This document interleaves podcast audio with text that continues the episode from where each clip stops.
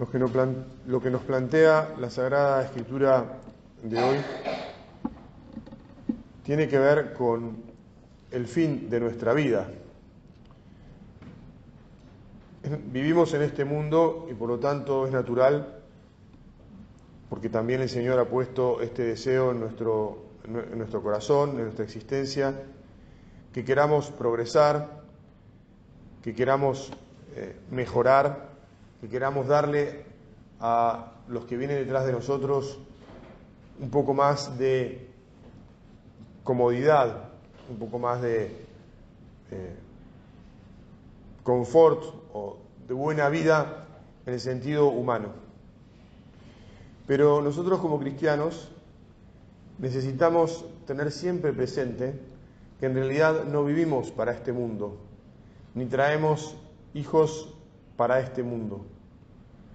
Es más, nosotros mismos no somos los que traemos los hijos, sino que Dios es el que crea y Él es el Padre de los hijos de las familias cristianas, el más importante. Y es más, ha sido y es nuestro Padre. Nosotros somos hijos de Dios y vivimos para reencontrarnos con nuestro Padre Dios, para compartir con Él efectivamente toda la alegría, toda la música, toda la fiesta, todo el bienestar en el cielo, que ese es el nombre que le damos a nuestro hogar, el lugar donde, de donde procedemos y del, del que nos fuimos autodesterrados, digamos así. Pero no quiero detenerme en eso, sino en cuál es la actitud que tenemos que procurar promover en nuestro corazón y transmitir, que es la de, sí, tratar de mejorar nuestra situación en esta tierra y la de nuestro prójimo.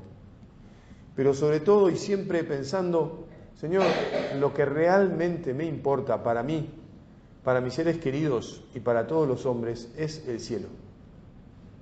Porque si yo busco aquí en la tierra una situación material que incluye todo, lo que incluye lo que es material, el cuerpo es algo material también, o sea que también podemos hablar de, de la salud, y esto es difícil también decirlo en un hospital, pero hay que decirlo. ¿Queremos estar sanos? Sí.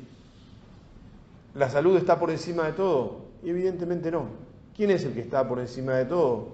Pues nuestro Señor, la vida eterna. ¿Queremos tener una casa? Sí. ¿Queremos poder viajar? Sí. ¿Queremos tener bienes incluso para ayudar a los demás? También. Pero ¿qué es lo que más queremos o deberíamos querer?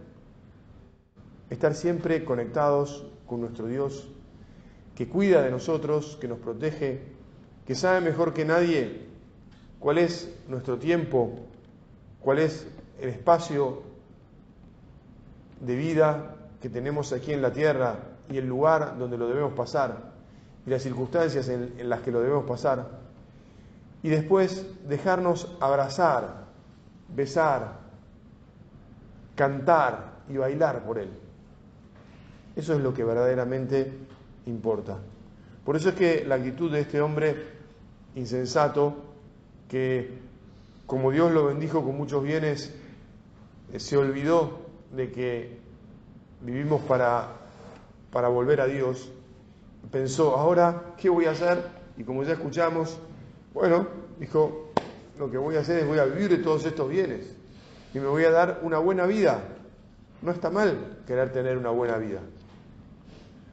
Pero se, se desenfocó, se olvidó que realmente lo que queremos, a lo que debemos aspirar, es a la vida con Dios, que es la única que vale la pena.